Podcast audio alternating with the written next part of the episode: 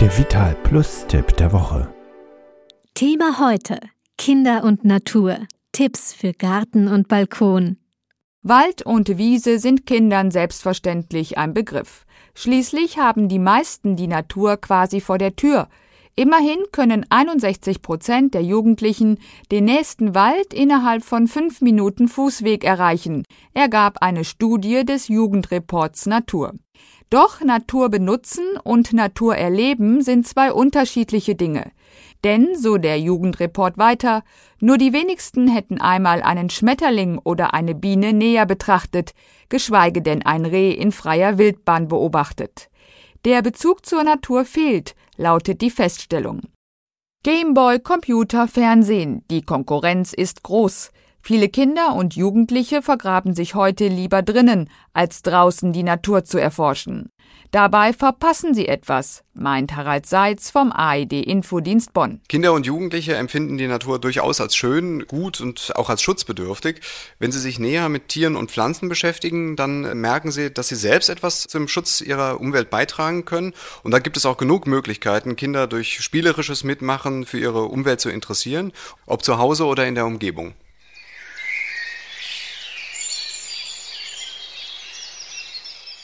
Tiere im Garten sind für Kinder besonders spannend. Um Vögel, Insekten oder Igel anzulocken, müssen Nist- und Brutgelegenheiten im Garten geschaffen werden. Und das ist ganz einfach. Nistkästen für Vögel zum Beispiel sind im Moment überall zu kaufen oder kann man einfach selber machen. Gestapeltes Holz in einer ruhigen Ecke des Gartens ist ein guter Lebensraum für Spinnen und Insekten. Auch Futterplätze bieten gute Möglichkeiten, Tiere zu beobachten. Und es ist auch ein Riesenspaß, den Spatzen beim Baden oder Planschen zuzuschauen. Schieße. Wir haben alle Durst. Ich habe noch kein Wasser mehr. Ja, warte, Mama macht das. Aber auch die Kinder selbst haben Spaß beim Planschen.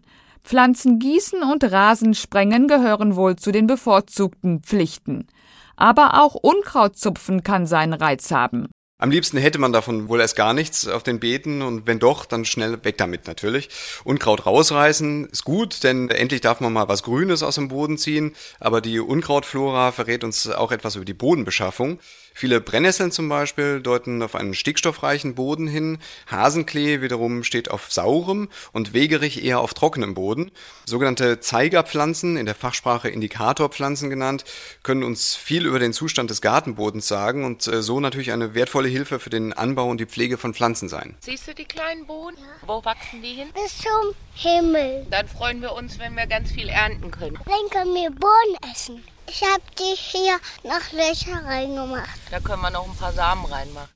Pflanzen aussehen oder großziehen, das ist eine verantwortungsvolle Aufgabe für Kinder. Wenn dann noch die Aussicht besteht, dass man sie einmal essen kann, dann wird es noch spannender. Gemüseanbau ist auch auf kleinster Fläche möglich. Selbst auf Balkonen lassen sich Pflanzen ziehen und zwar senkrecht. Und das Gärtnern in den Himmel sozusagen hat für Kinder einen besonderen Reiz. Dazu braucht es auch nicht viel. Pflanzengefäß, Erde, Kletterhilfe und es kann schon losgehen. Geeignet sind natürlich die üblichen Rankgewächse wie Erbsen, Bohnen oder Gurken. Aber es gibt auch die kletternde Zucchini oder die Pepino, die Birnenmelone.